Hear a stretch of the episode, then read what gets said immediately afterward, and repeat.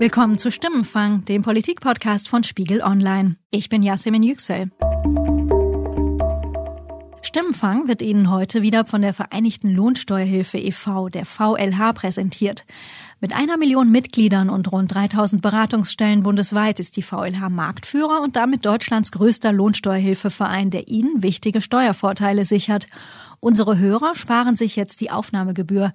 Dafür das Stichwort Podcast beim Beratungstermin angeben. Zu gewinnen gibt es auch etwas. 2019 Euro für einen Extrawunsch. Einfach auf www.dankevlh.de klicken und mitmachen. Vor ein paar Wochen war Manfred Weber hier bei uns im Podcast als Spitzenkandidat der EVP. Vor der Europawahl ging Weber davon aus, dass er den Job als Kommissionspräsident ziemlich sicher hat, solange seine Partei, die EVP, auch stärkste Fraktion wird. Und wenn wir das sind, dann möchte ich bitte den sehen, der dann in Frage stellt, dass wir nicht führen dürfen. Also ich meine, das ist das Prinzip von Demokratie. Die Führungsrolle hat die EVP bekommen, nur Weber den erhofften Posten nicht. Stattdessen soll Ursula von der Leyen, die gar nicht im Europawahlkampf angetreten ist, nächste EU-Kommissionschefin werden.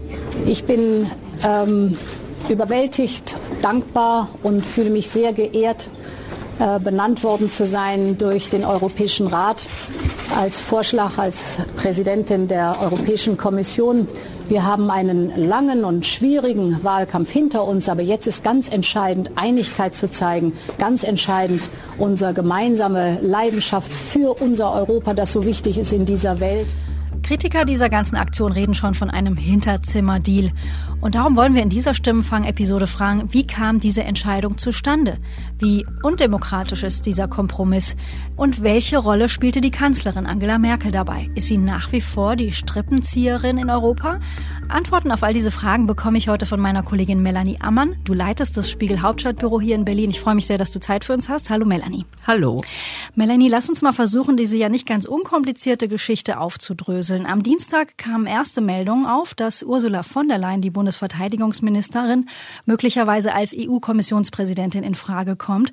Eine Frau, die im Wahlkampf nicht aufgetreten ist, die beispielsweise in keiner TV-Debatte erschienen ist, ist ja nicht ganz unüberraschend. Wie kam es dazu? Kannst du uns das erklären? Ich glaube, man muss sich dieses Verfahren vorstellen äh, in mehreren Etappen. Es gab bei diesem EU-Postenpoker verschiedene Runden, bei denen immer wieder Personen durchgefallen sind oder aus dem Spiel waren. Und schließlich führte das dann zu der Personalie von der Leyen, die zwar als Kandidatin für Brüsseler Ämter immer irgendwie gehandelt wurde, aber für dieses konkrete Amt dann doch nicht. Bundesverteidigungsministerin von der Leyen soll neue Präsidentin der EU-Kommission werden. Ursula von der Leyen, Germany's defense minister and a self-proclaimed federalist, is the leader's nomination for the post of European Commission president. Ursula von der Leyen, l'actuelle euh, ministre de la Défense d'Angela Merkel, va donc devenir la femme la plus puissante de l'Union européenne. En Und die große Frage ist, war das jetzt ein strategischer Geniestreich äh, der Bundeskanzlerin, der in Wahrheit lange geplant war, oder war das etwas, das sich aus der Dynamik der Ereignisse ergab, wo sie selber vielleicht gar nicht so viel persönlichen kreativen Anteil äh, dran hatte, sondern was sich eher so in der Dynamik der Gespräche ergeben hat. Und ich tendiere ein bisschen zur zweiten Option. Und übers Wochenende sah es so aus, als würde Merkel eigentlich einen anderen Plan schmieden. Sie war in Japan beim G20-Gipfel. Du, Melanie, warst als Berichterstatterin mit vor Ort. Und in diesem Plan, der sogenannte Sushi-Deal, äh, Sushi-Deal, weil er eben in Japan geschmiedet wurde, nach diesem Plan sollte Manfred Weber nur noch in Anführungsstrichen Parlamentspräsident werden und Franz Timmermans, der andere Spitzenkandidat, EU-Kommissionspräsident. Warum hat es mit diesem Plan nicht geklappt? Warum ist Merkel da gescheitert? Ich würde sogar noch eine Etappe davor schalten, denn Bitte es war gerne. ja so, dass Merkel schon lange sich für die Personalie Manfred Weber eingesetzt hatte. Deshalb, liebe Freunde, sagen wir, dass die Europäische Volkspartei mit dem gemeinsamen Wertefundament stärkste Kraft in diesem Europa werden muss, damit Manfred Weber Präsident der Europäischen Kommission werden kann. Und ich darf Ihnen sagen, ich werde mich mit allem, was ich kann, dafür einsetzen. Herzlichen Dank. Man muss ja sehen, dass bei der Europawahl die Europäische Volkspartei vom Wahlergebnis her vor den europäischen Sozialdemokraten lag. Das heißt, eigentlich nach der in Deutschland üblichen Koalitionsarithmetik wäre Weber als quasi europäischer Kanzlerkandidat, wenn man so will, äh, der gewesen, der auch den ersten Zugriff oder die größten Chancen auf so eine Personalie mhm, bekommen Sehr hätte. richtig, ist glaube ich auch sehr gut, dass du das nochmal ganz klar sagst. Also EVP Wahlgewinner und demzufolge eigentlich Manfred Weber also auch in der Pole Position für diesen Job. Genau und ich glaube, die erste Nachricht dieses Wochenendes, die in Japan eben klar wurde, war, Weber wird es definitiv nicht.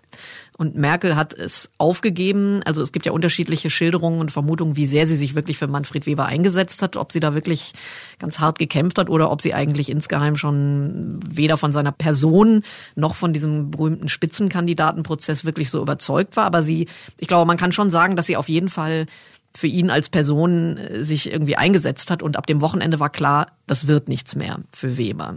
Mir ist ja viel vorgeworfen worden, dass ich nicht immer ein glühender Verfechter des Spitzenkandidatenkonzepts gewesen bin. Das hängt auch damit zusammen, dass ich all diese Konstellationen ein bisschen vorausgesehen habe. Solange das zwei Parteien waren und die miteinander eine Mehrheit hatten, war die Sache relativ einfach. Wenn es drei oder vier Partner werden, dann ist die Frage nicht definiert, wer nun eigentlich das Recht auf den Kommissionspräsidenten hat. Und dann kam Etappe zwei kriegt die, der Europäische Rat den anderen Spitzenkandidaten durch. Also Oder Franz findet sich dort Franz, mit Franz Timmermans jetzt die andere Variante. Denn man muss ja auch sagen, die Europäische Union wollte sich selbst ein Stück weit demokratisieren. Die europäischen Parteien haben mit diesem Spitzenkandidatenprozess, also zumindest die beiden großen Familien, haben ja mit diesem Spitzenkandidatenprozess versucht, ein halbwegs demokratisch legitimiertes Ergebnis herbeizuführen. Das war zwar nur unfertig, weil eben jetzt Manfred Weber zum Beispiel eben nur in Deutschland und nur auf der bayerischen Liste sozusagen stand. Also es gibt ja keine transnationalen Wahllisten, aber trotzdem, es war eben ein Prozess, der mit sehr viel Tamtam -Tam angeschoben worden war und auch wichtig war fürs Image der Europäischen Union. Und deswegen haben auch Merkel und die anderen Regierungschefs, zumindest ein Teil der Regierungschefs, schon versucht, dann Phase 2 mit Herrn Timmermans eine Lösung zu finden. Ich habe mich diesem Spitzenkandidatenprinzip auch verpflichtet gefühlt. Ich habe gestern vieles unternommen, auch zum Teil im Konflikt mit meinen eigenen Kollegen aus der EVP im Europäischen Rat, um alles zu tun, damit eine faire Lösung für Franz Timmermans und ähm, Manfred Weber gefunden werden kann. Ich glaube schon, dass sie aus Osaka abgereist sind, Angela Merkel und Emmanuel Macron mit der Gewissheit oder der hoff begründeten Hoffnung aus ihrer Sicht, dass sie Timmermans durchkriegen. Denn dann hätte man am Spitzenkandidatenprinzip festhalten können. Ja. Genau, und dann kam in Brüssel ein bisschen die Bruchlandung, muss man sagen, denn nachdem zuvor der eine Spitzenkandidat am Widerstand, also Manfred Weber am Widerstand von vor allem Emmanuel Macron, äh, Frankreich gescheitert war. Und ähm, ich glaube, es hat auch nicht äh, zum Ergebnis in Richtung der Spitzenkandidaten beigetragen, dass zum Teil von Anfang an ein Spitzenkandidat, und das war Manfred Weber, als nicht geeignet oder nicht wählbar dargestellt wurde. Und äh, das darf auch nie wieder passieren, finde ich. Scheiterte nun der zweite Spitzenkandidat am Widerstand der osteuropäischen Staaten, vor allem der Visegrad-Staaten unter der Führung von Ungarn und auch am Widerstand in der konservativen Parteienfamilie EVP, wo Angela Merkel so ein bisschen als äh, Überbringerin der schlechten Nachricht äh, quasi geköpft wurde und es einen, offenbar einen riesigen Aufstand gab. Man gesagt hat, wir können doch jetzt nicht als EVP dem Wahlverlierer Timmermans da den Topjob präsentieren. So, und dann brach das Ganze irgendwie wieder zusammen und dann musste eine Variante drei gefunden werden. Und diese Variante drei, da läuft es jetzt also möglicherweise auf Ursula von der Leyen hinaus. Ich habe natürlich mich auch nicht dagegen gewehrt, dass jetzt ein deutscher Vorschlag auf den ähm, Tisch kam und ich finde es auch ein sehr schönes Zeichen, sage ich mal, dass Ursula von der Leyen auf der einen Seite ähm, sehr viel Vertrauen genießt unter den Staats- und Regierungschefs aus ganz unterschiedlichen Gründen. Und nach diesen mindestens drei Etappen ist also Merkel im Hintergrund die kluge Strippenzieherin gewesen oder doch vielleicht so ein bisschen diejenige, die spontan dann irgendwann reagieren musste, als sie merkte, aha, Plan A läuft nicht, Plan B auch nicht, ich, ich wir müssen uns was Neues aus einfallen lassen. Ich denke, es ist die letzte Option. Ich denke, dass sie ein bisschen die äh, Krisengewinnerin ist. In dem Fall, dass sie nach sehr viel Pech jetzt auch mal äh, Glück hatte. Ich glaube nicht an diese Theorie, dass sie das wirklich von Anfang an als genialen Schachzug erst wird der eine abgeschossen, dann wird der andere abgeschossen und dann schiebt sie von der Leyen aufs Tapet. Also nach allem, was wir hören, auch die Kollegen in Brüssel, war es wohl tatsächlich ein Vorschlag von Macron Ursula von der Leyen diese konkrete Position zu geben. Ursula von der Leyen est une vraie Européenne. Elle est depuis plusieurs années ministre de la Défense aujourd'hui, mais avant des Affaires sociales. Das ist auch eben jetzt ein Job oder eine Position, bei der auch die CDU, CSU in Deutschland eigentlich wenig meckern kann. Und das ist so das Skurrile an diesem Ergebnis. Da hat man mit Frau von der Leyen jemanden, der in der Bundestagsfraktion sehr unbeliebt ist, der in der Bundeswehr sehr unbeliebt ist, der eigentlich auf deutscher Ebene äh, hat die Ministerin fast sozusagen den Tiefpunkt ihrer Karriere erreicht. Ihr droht ein Untersuchungsausschuss. Ähm, sie hat eine sehr magere Bilanz innenpolitisch, was die Bundeswehr angeht. Und jetzt bekommt sie den Topjob in Brüssel. Das liegt auch daran, dass sie, äh, glaube ich, oder das sagen auch unsere Verteidigungsexperten, auf internationaler Ebene gar keine schlechte Bilanz als Verteidigungsministerin hatte. Sie hat bei den europäischen Bündnispartnern ein sehr hohes Ansehen. Yes, we are having issues among the allies, without any question. Tariffs, climate change, Iran deal, defense spending, we're going to talk about it. But discussions are okay. That's what democracy is all about.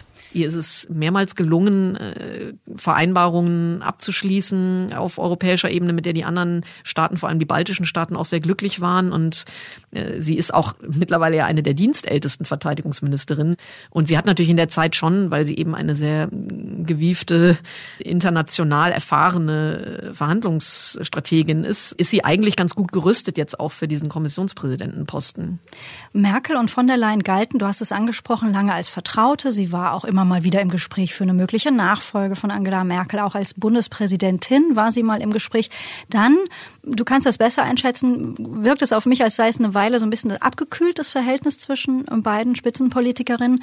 Zieht Merkel irgendeinen Nutzen daraus, dass von der Leyen dann jetzt erstmal weg aus Berlin ist? Also mein Eindruck ist auch, dass das Verhältnis der beiden sich abgekühlt hat und ich kann mir selber nicht ganz erklären, warum. Ich glaube, es liegt selbstverständlich an dieser äh, schlechten Bilanz, die sie als äh, Verteidigungsministerin in Deutschland hat und an ihrer Unfähigkeit, sich auch in der Partei oder der Fraktion irgendwie beliebter zu machen, auch ihre Unwilligkeit eigentlich, sich auf diese klassischen CDU-Netzwerke einzulassen und die Leute zu charmieren, die vielleicht irgendwo als Bezirksvorsitzender wichtig sind, die ihr aber eigentlich äh, piepegal sind. Und jetzt ist es aber für Merkel trotzdem eine Win-Win-Situation. Sie hat diesen europäischen Job zum ersten Mal mit einer Deutschen besetzt, mit einer Frau noch dazu. Und sie hat Platz im Kabinett für jemand Neues, der vielleicht in der Bundeswehr besser ankommt, in der Fraktion höher angesehen ist. Stichwort Kabinett. Diese ganze Entscheidung hat natürlich auch Auswirkungen auf die große Koalition. Und da ist es natürlich hochinteressant, dass der Koalitionspartner SPD von Anfang an, kann man glaube ich sagen, sehr, sehr kritisch auf diese geplante Lösung reagiert hat. Ich lese mal vor, was beispielsweise Kevin Kühnert getwittert hat. Wer so ziemlich alle Vorurteile gegenüber Personalfindungsprozessen in der EU bestätigen möchte, macht jetzt Ursula von der Leyen zur Kommissionspräsidentin. Sigmar Gabriel hat sich ähm, so weit hinreißen lassen, zu sagen, das sei sogar ein Grund, nun aus der Regierung auszutreten. Wie viel Zündstoff siehst du da noch? Ich glaube, das wird sich in den nächsten Tagen beruhigen. Ich glaube, die SPD, sie hat es wieder einmal geschafft, sich selber ein Problem ans Bein zu binden, äh, das sie nicht selber lösen kann. Äh, ich glaube, der einzige Erfolg solcher Verlautbarungen wird sein, dass die Machtlosigkeit der SPD ein weit, in dieser großen Koalition ein weiteres Mal bewiesen wird. Was ich aber gerne zusammenfassend nochmal in Frage stellen würde, vor ungefähr sechs Wochen war die Europawahl. Danach kam also diese wochenlange Suche, schwierige Suche nach dem neuen Spitzenpersonal. Und nun wird möglicherweise eine Frau Kommissionspräsidentin die als Spitzenkandidatin im Wahlkampf nie aufgetreten ist. Dabei sollten die Prozesse dieser Europäischen Union ja auch demokratischer, transparenter werden. Wie groß ist deiner Meinung nach so der Glaubwürdigkeitsschaden für die EU? Ich denke schon, dass der Schaden erheblich ist bei denen Leuten, die sich wirklich für diesen Spitzenkandidatenprozess interessieren, bei den Wählerinnen und Wählern, die proeuropäisch sind, die irgendwie eine noch immer noch immer große Hoffnungen und Erwartungen in dieses Bündnis setzen. Und das ist ja doch angesichts der höheren Wahlbeteiligung jetzt in diesem Jahr ist das doch ein großer Teil der Bürger. Und da ist es schon ernüchternd jetzt zu sehen, dass dieses ganze Verfahren, diese mühevolle Kür der Spitzenkandidaten, diese Reiserei, bei denen die Spitzenkandidaten ein Programm präsentiert haben und versucht haben, für die EU zu werben und dafür jetzt, ihr könnt uns wählen und wir werden dann auch eine tolle Position haben, dass jetzt letztlich diese Leute abgeräumt wurden. Das ist schon wirft kein gutes Licht auf die EU. Kommen wir von der Entscheidungsfindung in Brüssel jetzt und Merkels Rolle dort. Machen wir das Bild noch ein bisschen größer und schauen wir so auf die Weltpolitik. Wir haben schon drüber gesprochen. Du warst gerade eine von vielen Berichterstattern und Berichterstatterinnen, die mit Merkel zusammen in Japan waren beim G20-Gipfel. Wie war ihre Rolle da? Stand sie im Mittelpunkt, wie sie das mehr oder weniger gewohnt ist oder was hast du da beobachtet?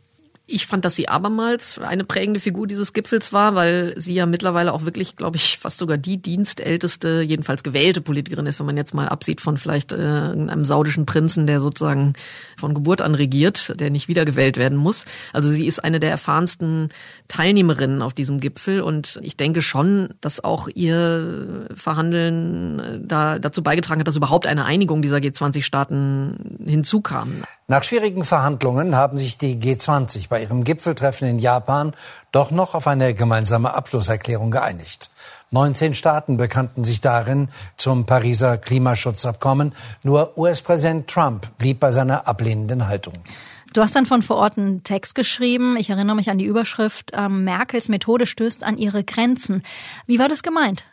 Was damit gemeint war, war, dass Angela Merkel eben aus einem, wie soll man sagen, aus vielleicht auch der normalen deutschen Politiker-Denkschule kommt. Man setzt sich eben zusammen und moderiert so lange, bis da irgendwas, der kleinste gemeinsame Nenner rauskommt. Und, aber was sich auf dieser internationalen Ebene eben immer stärker zeigt, ist, dass es Akteure gibt, die nicht dahin gehen, um zu sagen, jetzt versuchen wir irgendwie mit G20 eine Vereinbarung zu treffen, sondern die das eben als ihr Event ansehen, wo sie den größtmöglichen persönlichen Nutzen draus ziehen und denen es eigentlich auch egal ist, ob man da irgendwie eine Einigung herbeiführt. Könnte es sein, dass du in diesem Moment jetzt zum Beispiel an den US-Präsidenten Donald Trump denkst? Ja, also es war offensichtlich für uns äh, als Beobachter, dass für Trump dieser G20-Gipfel eben, das war die Möglichkeit, nochmal ein bisschen Hof zu halten und eigentlich hatte er vor allem aber diesen Coup der Weiterreise nach äh, zum nordkoreanischen Diktator da glaube ich, schon im Kopf. Das hat er ja dann auch während der Zeit dort getwittert, dass er sich doch mit dem gerne mal spontan treffen würde. I may or may not see Kim Jong-un, but we'll be heading out to uh, South Korea, spend about a day and a half there with President Moon, who's a really good guy. He was here too, as you know. I saw him. I met with him also dem war es jetzt wurscht, glaube ich, dass da, ob da irgendwie eine Erklärung am Ende rauskommt, äh, die er unterschreiben kann oder nicht. Und Tja, wie will man mit so jemandem diskutieren? Da stellt sich schon auch die Frage der Sinnhaftigkeit dieser Gipfel. Wo wir jetzt von Donald Trump sprechen, ich fand es auch interessant, wie er Angela Merkel in Japan vor den Kameras begrüßt hat. But I just want to say she's a fantastic person, a fantastic woman, and I'm glad to have her as a friend. And thank you very much, Angela. Ja, danke schön. Ich freue mich auf das Gespräch. Wie ist das einzuordnen? War das auch ein bisschen eine Art vergiftetes Lob in Richtung von Angela Merkel? Also ich stand auch in dem Raum, als dieses Statement da abgegeben wurde. Merkel hat das mit so einer etwas steinernen Miene zur Kenntnis genommen. Vor allem als dann Donald Trump später noch sagt, es sei ja immerhin noch spannender, sich mit ihr zu unterhalten, als sich die demokratische äh, Präsidentschaftskandidatendebatte anzuschauen. Ähm, da merkte man ja dann, wie, wie viel er von der Kanzlerin dann doch hält, nämlich gar nichts. Mhm. Also ein ziemlich zweifelhaftes Signal von Trump an Merkel. Es gibt ein anderes Thema, Melanie, bei dem ich mich frage, ob es die Kanzlerin bis nach Japan begleitet hat. Und das ist ihr Gesundheitszustand. Denn sie hatte in den letzten Tagen, Wochen zwei sogenannte Zitteranfälle in der Öffentlichkeit. War das in Japan ein Thema? Es hat sie definitiv bis nach Japan begleitet. Es war natürlich auch das Thema, das uns mitreisende Journalisten die ganze Zeit beschäftigt hat. Wir beobachten ja nun die Kanzlerin sowieso äh, die ganze Zeit, aber natürlich schaut man noch genauer hin nach diesem, nach dieser zweiten Zittergeschichte. Und das war natürlich schon die Frage, wie wird sie diese körperlich ja sehr anstrengende Reise jetzt überstehen und wird man da irgendetwas merken? Tatsächlich wurde sie vor Ort dann auf einer Pressekonferenz von einer Kollegin nach diesem Zittern gefragt. Ich kann Ihnen so viel berichten, dass ich Ihre Frage erst einmal verstehen kann. Ich habe aber nichts Besonderes zu berichten, sondern mir geht es gut. Und ich bin überzeugt, so wie diese Reaktion aufgetreten ist, wird sie auch wieder vergehen. Jetzt kann man ja in der Tat sagen, ähm, du und ich, wir sind nicht die Leibärzte der Kanzlerin, das ist ihre Privatsache, ihr Gesundheitszustand. Aber wie politisch ist es, wenn nun mal die Bundeskanzlerin der Bundesrepublik Deutschland in der Öffentlichkeit Anzeichen körperlicher Schwäche zeigt? Also es ist, glaube ich, immer ein Politikum, wenn jemand in einem herausragenden Regierungsamt plötzlich schwach wirkt, krank wirkt, wenn man sich nicht erklären kann, was ist da los. Man erinnere sich an den Wahlkampf von Hillary Clinton, als die auf den letzten Metern auf einmal auch so einen leichten Schwächeanfall hatte und es Kamerabilder gab, wo sie gestützt werden musste von ihren Mitarbeitern. Und natürlich wirft das Fragen auf und das ist für uns Journalisten immer so ein Grenzfall. Letztlich geht die persönliche Gesundheit eines Politikers oder einer Politikerin uns erstmal nichts an. Es sei denn, es ist der Punkt erreicht, wo das, das Ausführen der Amtsgeschäfte in irgendeiner Weise beeinträchtigt. Glaubst du, in Deutschland ist es besonders schwierig für Politiker, Schwäche zu zeigen? Ich habe den Eindruck, dass wir eigentlich sehr zurückhaltend sind als Land immer noch, was den Gesundheitszustand von Politikern angeht. Dass eigentlich sehr wenig thematisiert wird, wenn jemand krank ist, es sei denn, die Person macht das selber öffentlich. Wir hatten ja dieses Interview mit Jimmy Schulz, der schwerkranke Bundestagsabgeordnete der FDP. Das sind dann Fälle, in denen aber der, die Person bereit ist, sich öffentlich dazu auch sehr intim zu äußern mhm. und sehr intime Einblicke zu ermöglichen. Ich finde, verglichen jetzt mit vielleicht in den USA oder anderen Ländern äh, ist die deutsche Kultur da eher noch zurückhaltend. Melanie, lass uns zum Ende versuchen, eine Art Fazit zu ziehen. Wir haben über Merkels Rolle in diesem Postenpoker in Brüssel gesprochen. Wir haben geschaut, wie geschickt oder nicht sie auf der internationalen Bühne agiert. Wir haben über Zeichen einer möglichen körperlichen Schwäche gesprochen. Und all das kommt zu einem Moment, wo manche der Kanzlerin attestieren, sie sei ja nur noch so eine Art politische lame duck. Teilst du die Ansicht? Ich sehe sie noch nicht als lame duck. Ich finde, die Ereignisse der letzten Tage zeigen vielleicht eher, dass sie irgendwie eine, eine lucky duck ist oder eine lässige duck oder wie man so will. Also sie, sie hat nach wie vor, ähm, es gelingt ihr im entscheidenden Moment die Dinge zu ihrem Vorteil zu wenden und sie hat eben dadurch, dass sie diese Eigenschaften hat, Nervenstärke, auch ein bisschen strategische Weitsicht, schafft sie es dann immer noch mal wieder, äh, die Dinge so zu drehen, äh, dass es doch für sie ganz okay ausgeht. Lame ist an ihr höchstens eben diese Unwilligkeit, noch mal gestalterisch wirklich was zu erreichen mit dieser großen Koalition. Also dieses, dass sie sich zunehmend in die Rolle so einer Bundeskanzlerpräsidentin äh, selber rein manövriert, äh, die lieber so über den Wassern schwebt, als wirklich äh, gesetzgeberisch jetzt nochmal einen Meilenstein einzusetzen. Das merkt man dann bei ihr doch. Vielen Dank, Melanie, für deine Einschätzung heute. Ich freue mich aufs nächste Mal. Gerne, Dankeschön. danke. Tschüss. Das war Stimmenfang, der Politik-Podcast von Spiegel Online. Zum Schluss noch eine Erinnerung von unserem Sponsor, der Vereinigten Lohnsteuerhilfe e.V. Vergessen Sie nicht, Ihre Steuererklärung müssen Sie bis zum 31.07. abgeben. Oder noch besser, lassen Sie Ihre Steuer machen von der VLH. www.vlh.de. Ihr Feedback oder Themenvorschläge zu unserem Podcast schreiben Sie wie immer an stimmenfang.spiegel.de oder Sie rufen unsere Stimmfang-Mailbox an unter 040 380 80400. An die gleiche Nummer, also die 040 380 80400, können Sie uns auch eine WhatsApp-Nachricht schicken. Diese Episode wurde produziert von Sandra Sperber und mir, Yasemin Yüksel. Danke für die Unterstützung in dieser Woche an Sebastian Fischer, Johannes Kückens, Wiebke Rasmussen, Thorsten Reitzek und Matthias Streitz. Die Stimmfangmusik kommt von Davide Russo.